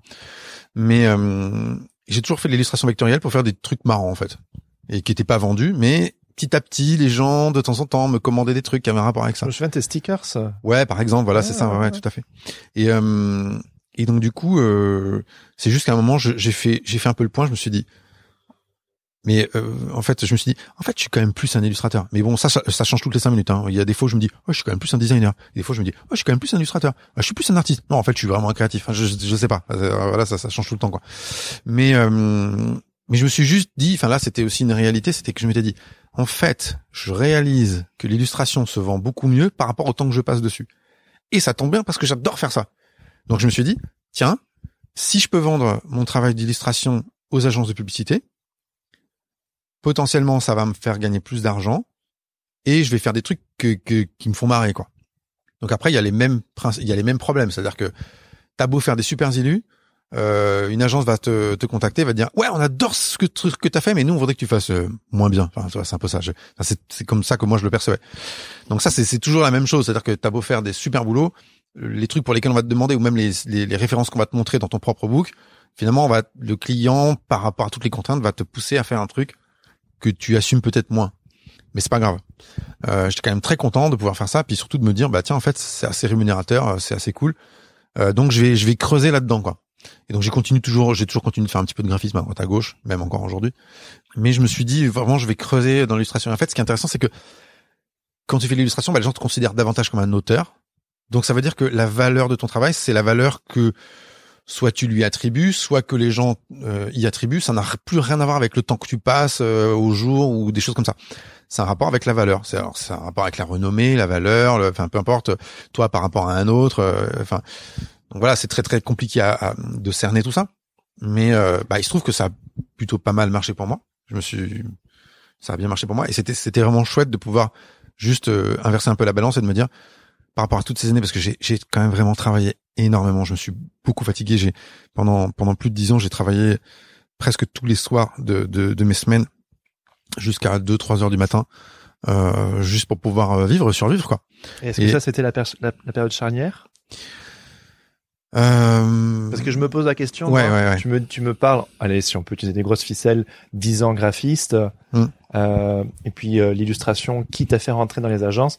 Comment tu as fait pour euh, vendre tes illustrations aux agences bah, Parce que tu as dit que tu pouvais être mieux payé que l'illustration au final elle payait mieux. Ah, c'est vrai que c'est rare qu'on entende ça parce que exactement c'est ce qui c'est ce qui m'étonne. Donc du coup je me dis comment tu as fait? C'est c'est oui, c'est rare qu'on entende ça parce qu'en fait euh, en général euh, quand tu quand quelqu'un te dit il est illustrateur c'est ouais le mec il fait un livre euh, enfin nous on le sait que quand tu, tu fais un livre en fait c'est ça impressionne tout le monde mais en réalité tu, tu touches quasiment rien et c'est juste pour la gloire et c'est c'est hyper cool d'avoir un bouquin dans son book mais en l'occurrence moi j'en ai jamais fait de livre. Mais quoi? Ouais ouais ouais je, je, rêve d'en faire un bien sûr au moins un mais euh, donc, euh, pourquoi, donc, donc, comment, ouais, comment, comment, comment j'ai fait? Bah, C'est juste que je me suis rendu compte qu'il y avait, vu que je connaissais bien le terrain des agences, je savais qu'ils avaient des besoins en, en, illustration et que parfois, c'est un peu moins vrai aujourd'hui. Tu les connaissais comment à cause du bah, Parce que j'avais déjà eu des commandes euh, en tant que DA, euh, tout simplement. Donc je, petit à petit, j'ai fini par euh, comprendre. les agences j'avais un petit réseau. J'avais un petit réseau d'agences qui me commandaient une identité visuelle, bosser pour une marque qui était un peu plus connue, etc. Donc en fait, j'avais déjà un peu compris cet univers comment il fonctionnait.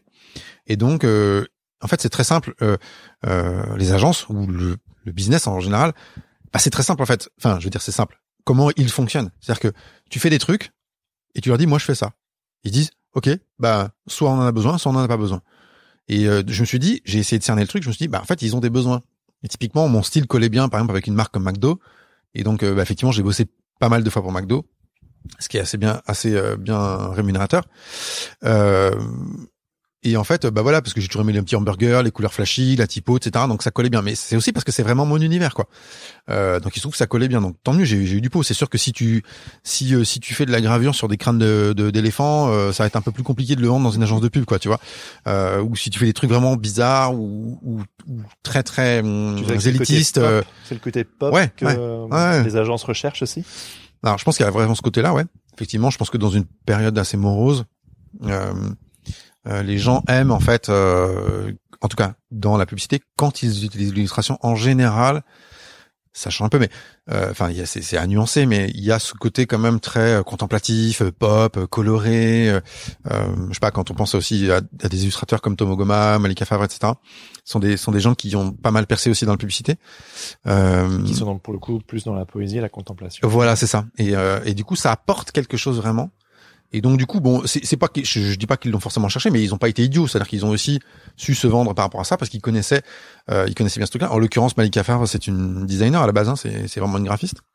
Ce qui est mon cas aussi à la base, je suis vraiment vraiment un designer quoi. Et donc, ben en fait, c'est simple.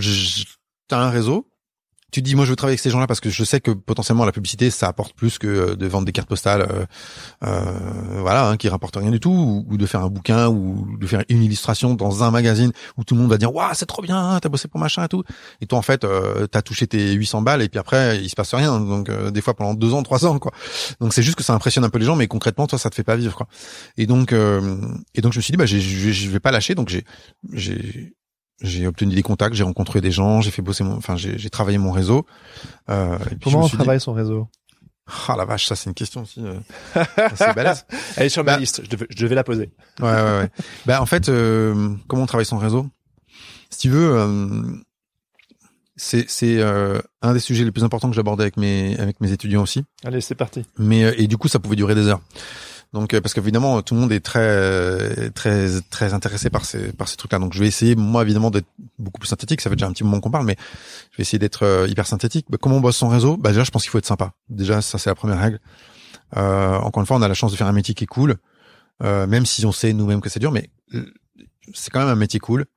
Et les gens qui bossent dans les agences par exemple ou dans tous les autres métiers, mais beaucoup n'ont pas de enfin c'est pas cool pour eux au quotidien. Des fois c'est un peu aride, c'est un peu sec, euh, c'est très loin de leurs aspir leurs premières aspirations d'être des artistes ou je sais pas quoi. Enfin voilà. Donc déjà il y a déjà il faut bien comprendre que les gens avec qui on travaille, euh, eux ils te voient comme un artiste. C'est pas que tu joues le, le, le rôle, mais c'est que a priori quand même t'es plutôt quelqu'un d'intéressant pour eux. Enfin c'est à dire qu'ils sont curieux, il y a un truc comme ça, t'es un artiste, tu fais des trucs, t'as de la chance, machin, tu vis ta vie, truc. Et donc euh, et donc il, il y a un intérêt pour ça les gens ils aiment bien savoir et tout. Ils sont ils sont assez respectueux en fait des, des créatifs et des artistes. Euh, donc je pense que déjà la règle la base c'est d'être sympa.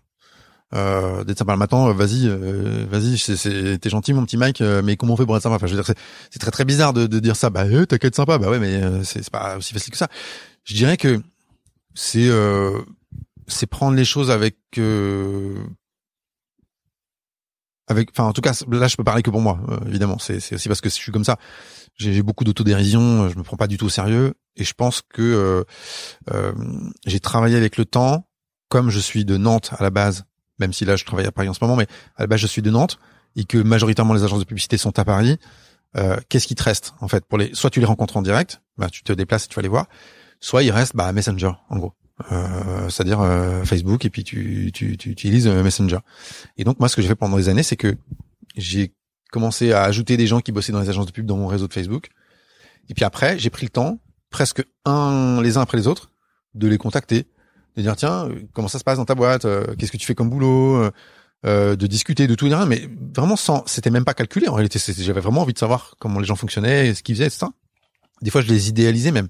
Ça c'est marrant d'ailleurs, a ce complexe, genre quand t'as fait un parcours d'agence euh, et que toi t'es un petit freelance, tu, tu, tu, idéalises les gens qui bossent en agence et ceux qui bossent en agence ils sont là genre ah, trop bien, t'es un artiste, tu fais ce que tu veux de ta vie et tout. C'est assez marrant quoi. Euh, et la réalité se trouve, enfin le curseur il se trouve un peu entre les deux quoi. Enfin voilà c'est ça quoi. Et euh, et donc je pense qu'avec le temps, moi j'ai vraiment travaillé ce côté, euh, pas du tout ce que je suis en train de faire là ce soir avec toi. Euh, c'est-à-dire de, de, vraiment m'étaler en fait, de parler. Là, je, je parle vraiment très à cœur ouvert, on va dire. Euh, alors que euh, c'est une, c'est euh, c'est un art, je pense, que j'ai travaillé de la petite punchline, quoi. Tu vois, tu réponds en une phrase un peu marrante, bang, le gars il répond, du coup ça le fait marrer, donc il te répond. Puis tu tires un peu sur le fil, et puis du coup tu poses une petite question un peu plus sérieuse, etc., etc. Et ça, c'est la manière. Et de cette manière-là, j'ai même pu tisser des relations très sincères d'amitié avec des gens que parfois j'ai jamais rencontrés. Et euh, c'est pas forcément quelque chose d'inné, c'est quand même quelque chose que tu as appris. C'est un art que tu as appris. C'est-à-dire que ça m'arrange bien aussi parce que euh, comme en fait, euh, même si je disais tout à l'heure que pour moi ce qui est très important c'est les relations avec les gens, etc. Du fait d'être très émotif, c'est quelque chose de très compliqué quand même pour moi. À la base, je suis un introverti. Euh, qui ça, ça se voit pas. J'ai l'air, j'ai l'air extraverti, presque. Euh, je suis toujours en train de déconner. Euh, j'aime beaucoup rigoler, etc. Mais euh, ça, enfin voilà.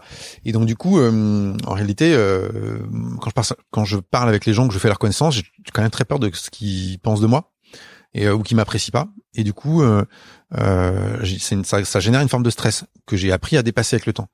pour, pour affronter en fait cette épreuve de rencontrer quelqu'un que je ne connais pas. À tel point que les gens, eux, ils ont même le sentiment que le mec qui est super à l'aise des deux, c'est toujours moi, quoi. Tu vois? Et euh, voilà, et ça se travaille. Et donc du coup, ça m'arrange quelque part des fois d'utiliser euh, Messenger parce que tu sais pas qui est de l'autre côté. c'est un peu magique en fait. Il y a un truc, tu vas dire une phrase et le type ou la nana va réagir ou pas. Et, et, va, il va se commencer un truc comme ça. Et je peux donner un exemple assez dingue, c'est que euh, un, un, gars un jour m'avait ajouté sur Facebook ou je l'avais ajouté sur Facebook, je sais plus. Et en fait, euh, un jour par Messenger, il me, ça c'était il y a déjà des années, hein, euh, il me dit euh, tiens, est-ce que tu pourrais aller euh, voter pour mon truc en ligne star? Ça sentait vraiment le truc qui se fait plus trop aujourd'hui. genre tu, tu pousses les gens qui sont dans ton réseau à aller voter pour ton truc, etc. Et c'était assez rigolo quoi. Et moi je lui ai dit bah attends, je vais d'abord aller voir ton truc, je te dirai après si j'aime et, et, si, si j'aime, je n'hésiterai pas à voter quoi. Et puis du coup on a commencé à déconner comme ça. Et puis on s'est rendu compte qu'on habitait dans la même ville, que finalement en discutant, ben je passais devant chez lui tous les jours. Euh, puis finalement on s'est rencontrés, on a bouffé ensemble, on, on, on, a on a vachement sympathisé, c'était très très cool. Et puis euh, et puis un jour j'ai commencé à bosser dans une dans une école et puis chercher quelqu'un d'un peu complémentaire avec mon profil. Et puis ben j'ai pensé à ce gars et et, et en fait euh, et en fait on est devenus collègues et on est devenus amis et, et c'est un super pote aujourd'hui quoi. Et en fait euh, voilà et tout tout part d'en fait une petite juste phrase sur Messenger. Et en fait bien sûr ça marche pas à tous les coups. Et euh, et en fait ce que je veux dire par là c'est qu'en fait on sait jamais et là c'est juste un exemple mais j'en ai des centaines en, réalité euh, ou même aussi des des des, des, des, stagiaires enfin des, des étudiants qui cherchent un stage à qui j'ai pris le temps de répondre. Et en fait ça les a marqués. Et genre dix ans plus tard ils me disent euh, moi, je, je, leur renvoie un mail parce que j'aime bien envoyer des, des, mails. En fait, quand je trouve le, boulot de quelqu'un bien, j'envoie des mails. C'est un truc que j'aime beaucoup faire, juste parce que je trouve c'est cool. En fait, euh, moi, j'aurais bien aimé qu'on le fasse pour moi. Et, euh, et en fait, je pense que c'est assez rare. Les gens pensent que, je pense que souvent les gens pensent que les gens qui sont doués reçoivent tout le temps des mails pour et qu'on leur dit tout le temps que c'est super ce qu'ils font. Et en fait, non, pas du tout. Et ça, tu, tu, tu apprends à comprendre. Donc, donc ça, ça rend un peu exceptionnel le fait de recevoir un mail. Et j'ai eu des, j'ai eu des gens que j'ai contactés et qui m'ont et à qui j'ai envoyé des, un mail sans savoir que j'avais déjà envoyé un mail des années plus tôt, en leur disant franchement ton, ton travail est déchiré et ça. Des gens qui m'ont dit eh mais tu te souviens pas de moi mais je cherchais un stage et tu m'avais répondu c'était hyper sympa etc. Ouais pour moi c'est ça le réseau c'est-à-dire qu'en fait c'est toujours cette question que tu prends soin des gens et derrière il y a toujours quelqu'un. C'est pas c'est pas que tu calcules tu te dis ah ce mec là il va peut-être me ramener euh, 10 plaques. C'est pas ça. C'est juste en fait c'est un truc c'est une attitude globale de se dire je suis avec quelqu'un bah je peux juste faire sa connaissance. Puis voilà, on verra. Et des fois il y a des trucs qui qui, qui marchent et des fois il y a des trucs qui marchent pas. C'est vraiment comme comme quand tu tu jettes des graines, tu jettes des graines et puis il y en a qui poussent, il y en a qui poussent pas. Bah tu te concentres sur celles qui poussent, c'est tout. Et en fait tu te rends compte que des fois il y a des trucs incroyables qui poussent quoi. Et c'est c'est juste euh, et dans et dans ma métaphore le truc qui pousse c'est le c'est la relation entre une personne et une autre personne quoi. Et euh, c'est organique. Et c'est ça en fait. Et, euh, et c'est assez fou. Pour moi c'est presque un c'est un, presque un truc magique. Enfin, j'ai envie de dire, c'est une connexion avec quelqu'un. Peut-être tu vas être ami avec, peut-être pas. Et, en fait, voilà. Et après, le reste, que ce mec te fasse bosser ou pas, euh, c'est presque secondaire, mais ça marche quand même. C'est-à-dire que concrètement, euh, justement, organiquement, ça va générer, en fait, euh, du, fait que tu as une relation intéressante ou sympathique ou, et très sincère avec les gens, ben, de fait, ça génère des commandes à un moment ou à un autre, quoi. Après, c'est pas que parce que tu es devenu super pote avec quelqu'un que ça va générer des commandes. Des fois, il y a juste des gens qui ont vu ton travail et puis tu as, juste un, un, un, rapport très très professionnel avec ces gens-là. Tu leur montres ton travail. Ils disent ouais super, c'est sympa, c'est cool. Euh, si j'ai besoin de ça, je, je ferai appel à toi. Mais voilà, pour moi, le réseau c'est ça. C'est-à-dire c'est un truc qui est super global et que t'entretiens en permanence. Et moi, je me suis un peu forcé à ça. Effectivement, je c'était pas forcément totalement naturel à la base. Et, euh, et je, je, vois toujours ce truc comme envoyer un message. Et des fois, je me, je me suis fait des poilades pas possibles avec des gens que je n'avais jamais, je connaissais pas juste sur Messenger, là, pendant des fois 30 minutes, à parler avec quelqu'un, à s'envoyer des vannes et tout. Et, euh, et, et, et, ça a créé vraiment des relations, mais c'est juste complètement dingue, quoi. Moi, je trouve ça juste génial de se dire, on a juste Internet, on a un petit fil qui, qui me conduit, j'ai un petit fil qui me conduit à quelqu'un. C'est quelqu'un, ce quelqu'un, je connais pas. Et en fait, euh, ça crée un lien, et, et peut-être de ça naîtra une collaboration, un boulot. Et ton bon, au final, c'est l'humour. Ouais, souvent c'est l'humour. Ouais, ouais. Mmh. Souvent c'est l'humour. Alors là, ce soir, j'ai pas très, tellement l'impression d'être très, euh, d'être très dans, très dans l'humour. Mais ouais, ouais, dans la vanne, mais même des fois un peu potache. Hein. Enfin, potache, euh, j'entends pas par là euh, vulgaire. Hein. Je, je, j'aime, j'aime pas du tout la vulgarité, mais un peu potache, un peu, un peu déconne, un peu, un peu débile. Et des fois même, je dis, oh la vache, mais les mecs, ils, doivent se dire, mais c'est qui ce, ce cet abruti? Il est un peu, je suis un peu, enfin, en fait, je avec mon humour, je teste un peu les gens, c'est-à-dire que je, je, vois comment ils réagissent. En fait, c'est une manière de provoquer, voilà, mais, mais gentiment, c'est une manière de provoquer, quitte à passer pour un gros débile en fait. Et euh, je me dis c'est pas grave. Et, euh, et c'est pour ça que j'aime bien. En fait, moi j'aime bien Facebook justement pour ça, parce que pas pour donner mon opinion, mais juste pour pour claquer des vannes. Mais c'est presque comme le travail d'un rédacteur, c'est-à-dire que quand j'écris une vanne, ça vient pas comme ça tout de suite. J'y réfléchis vraiment avec l'orthographe, avec la virgule près, et et, et, c'est un truc que j'adore ça en fait. Et euh, donc ouais, je pense que c'est c'est une manière. Après, t'as des gens ils sont super doués euh, pour le faire d'une autre manière, c'est-à-dire euh, euh en direct, euh, comme ça, devant plein de gens. voilà. Enfin voilà, chacun sa manière de faire. Donc c'est c'est pas vraiment un mode d'emploi, mais en tout cas, je sais que déjà le fait de contacter des gens, d'aller les chercher un peu là où ils sont, euh, tout simplement parce qu'ils t'attendent pas. En fait, ils, personne s'attend à ce. Enfin là, c'est demain si tu veux contacter un mec dans une agence de pub ou n'importe où, il, il s'attend pas à ce que tu le contactes. Et, c'est en fait c'est toi qui fais ce geste d'aller vers lui. Et puis et puis des fois il se passe des trucs incroyables. Et euh, et moi je je, je, trouve que c'est aussi euh, une part très excitante de notre métier. C'est-à-dire qu'on a quelque chose à montrer aux gens en fait. C'est ça. C'est, euh, parce qu'encore une fois, si je reprends l'exemple du comptable ou même un chef de projet dans une agence, ils ont rien à montrer les mecs. Qu'est-ce que tu enfin tu vois, nous on a ce truc incroyable que en fait ça ça nous définit, ça ça crée notre identité et que quelque part ben ce qu'on fait ça nous identifie, ça nous identifie, ça ça nous décrit un peu quoi. Et donc euh, et donc les gens sont très respectueux de ça et ça leur plaît quoi. Et donc du coup on peut c'est un super moyen de dire bah tiens bah, moi je fais ça. Puis j'en suis assez content sans sans être euh, un ego déplacé mais je suis content de ce que je fais. Tiens, qu'est-ce que t'en penses Pour moi, c'est la même chose. Enfin, c'est-à-dire que euh, je partage aussi un peu vraiment ce, cette passion des gens, et je me suis vraiment rendu compte que donc, euh, comme tu sais, j'aime bien euh, avoir des bonnes discussions avec les gens, connecter, euh, aller un petit peu. J'aime pas trop le chit chat et tout. J'aime bien un peu aller dans, hmm. le, dans, ah, c'est compliqué ça. Hein. Et je me suis justement, voilà, hmm. c'est exactement ce que tu dis. C'est-à-dire, c'est compliqué, hmm. mais il s'avère que si tu, en l'occurrence pour moi ou pour nous, euh, on fait une, on fait des images, on fait de l'illustration. Euh, moi, je dirais que c'est pas forcément l'humour euh, mon pont, mais c'est créer une image. Et tu mmh. crées une image et et tout de suite ça ça enclenche un dialogue en fait. Ouais, Et euh... bah t'es très doué pour ça aussi, je pense vraiment. Merci. non, mais parce que voilà, il y a toujours un petit un petit clin d'œil à quelque chose et ça suscite euh, une petite réflexion et je trouve que c'est je suis moins dans ce truc-là effectivement moi. Je... Mais c'est vraiment mm. le euh, pour une des raisons pour lesquelles je lâche pas ce truc d'illustration. Bah déjà je dessine depuis tout petit, mais mais c'est surtout que j'ai l'impression que c'est le meilleur vecteur de construction en termes de relations humaines dans ma boîte à outils que j'ai découverte. Bah génial. Et du coup. Euh... Génial, c'est génial.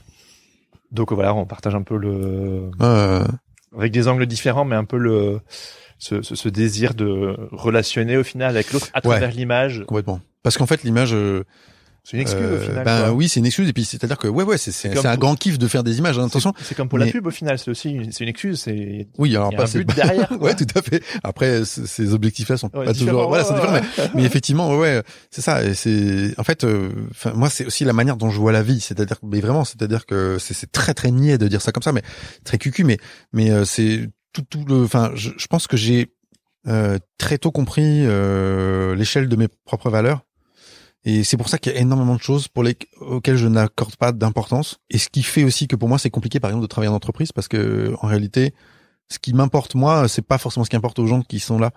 Et euh, parce que voilà, il y a énormément de choses qui, qui me glissent dessus. Je suis pas de nature inquiète et, euh, et j'aime en fait vraiment profondément le, le, le, contact avec les gens. Et, euh, et en fait, euh, tout le reste pour moi, c'est c'est juste ce Enfin, ça, ça, me fait beaucoup de bien de faire des images, mais c'est effectivement c'est un prétexte. C'est attends si demain je vraiment je pouvais plus du tout faire des images. Imagine je suis euh, aveugle ou manchot. Enfin tu vois, ce serait très très dur quand même. Mais euh, malgré tout, enfin voilà, je, je trouve que c'est un prétexte effectivement. Le plus intéressant c'est bah ouais, ouais c'est vraiment les gens. Je trouve que c'est ça qui est vraiment passionnant. C'est-à-dire que c'est de rencontrer des gens. Ah, vas-y, c'est quoi toi ta vie euh, Raconte-moi ton histoire, tout ça, tu vois. Et, euh, je, je j'arrive pas à voir les choses autrement. Enfin, mais les années passant, euh, si tu veux, euh, je relativise énormément. Et c'est vrai après quand tu quand quand tu perds des êtres chers ou que tu as failli perdre des êtres chers, euh, c'est ça, c'est très très très très fort, très puissant quand tu as des convictions aussi très fortes, euh, il y a ça aussi. C'est-à-dire de ne pas se tromper, quoi. C'est-à-dire, euh, et je pense qu'on se trompe régulièrement, enfin, chaque fraction de seconde qui passe, on peut avoir une pensée qui dérive, mais euh, et juger que certaines choses sont importantes alors qu'elles le sont pas. Mais voilà, en tout cas, je me dis, voilà, moi, je, je sais, enfin, il y a un truc qui est très très solide, j'ai un socle très solide, et je sais vraiment ce qui est important pour moi.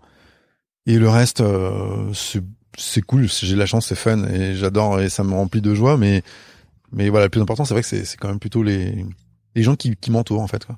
Pour ça, j'ai du mal à, j'ai vraiment du mal à comprendre les gens qui se comportent mal avec les autres, mais, euh, alors qu'il, alors qu'il n'y avait pas besoin, c'est ça, je veux dire. Des fois, bon, des fois, on est tous vénères à un moment ou un autre, mais, mais dis, dis-moi, mon petit Jérémy, euh, est-ce que t'as des questions qui te brûlent les, les lèvres Euh, et, et que j'ai- auxquelles je peux répondre genre super vite? Euh, non, non. Comment Euh, devenir riche? Vas-y, dis- demande-moi tout, je te, je te dis. T'as dessiné combien de burgers dans ta carrière? J'ai pensé faire une rétrospective en fait, Hein? Parce que je pense que j'ai toujours dessiné des hamburgers, Mhm. aussi loin, loin que je me que j'imagine. Pour moi, c'est vraiment une icône, euh, une icône américaine. Même si aujourd'hui c'est pas bien les hamburgers parce que tuer des vaches c'est mal, etc. Je, je suis totalement d'accord avec ça. Enfin, je ça, ça n'empêche pas. Mais pour moi, si tu veux, c'est comme euh, les hamburgers, c'est comme pour moi, c'est comme les, bagn- les super bagnoles américaines. Je suis très très fan de voitures américaines. Ça, ça m'a jamais lâché. Ça se retrouve dans mon travail. Alors là, pour le coup d'illustration et aussi de photographie.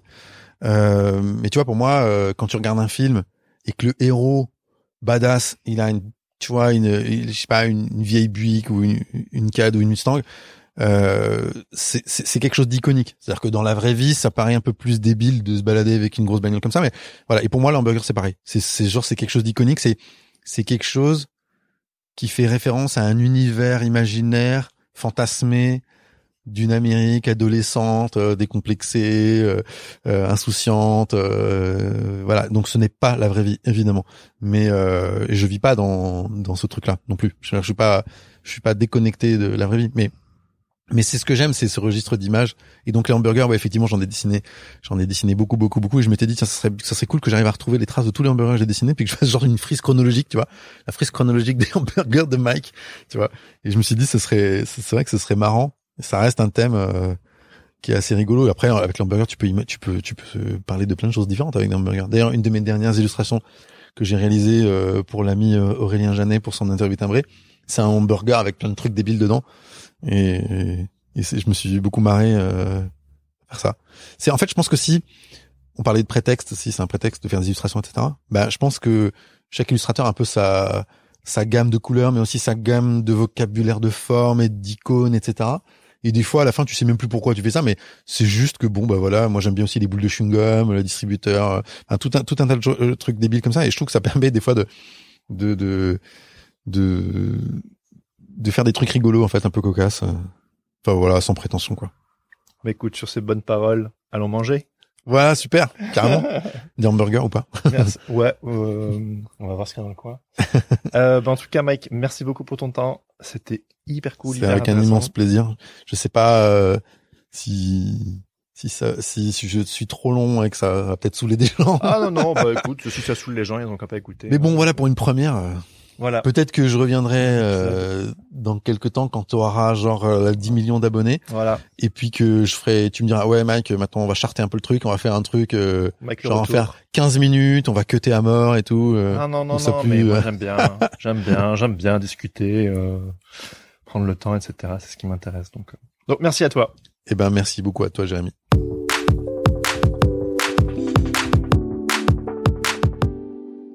C'était donc ma discussion avec Mike Stefanini. J'espère que cela vous a plu. Si ça vous botte, allez jeter un œil à son travail en visitant son site internet ou en le suivant sur les réseaux sociaux. Comme on le disait, c'est du vrai popcorn pour les yeux. Vous trouverez le lien de ses profils dans la description de cet épisode. Si cette interview vous a plu, n'hésitez pas à le dire à Mike ou à moi-même. Et si au contraire, bah ça ne vous a pas plu, bah dites-le moi quand même.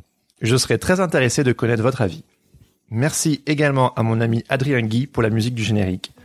N'hésitez pas à le suivre sur les réseaux sociaux Adrien Guy ou sur sa page SoundCloud. Ça s'écrit soundcloud.com slash Adrien Guy. Musique à l'anglaise avec un C à la fin. C'est déjà la deuxième fois qu'Adrien produit de la musique pour l'un de mes projets et c'est toujours un plaisir. Merci encore à lui. Si vous aimeriez être tenu au courant des nouvelles actualités de ce podcast, je vous invite à me suivre sur les réseaux sociaux, à vous abonner sur Apple Podcast ou n'importe quelle autre application de podcast. Et oui, je vais moi aussi le dire, à me laisser un avis sur iTunes, 5 étoiles de préférence. Apparemment, c'est ce qui permet au podcast de se faire connaître. Vous pouvez bien évidemment aussi en parler autour de vous. La meilleure pub, ça reste encore et toujours le bouche à oreille. Je vous donne rendez-vous dans deux semaines. En attendant, bonne journée à tous et restez créatifs. Ciao ciao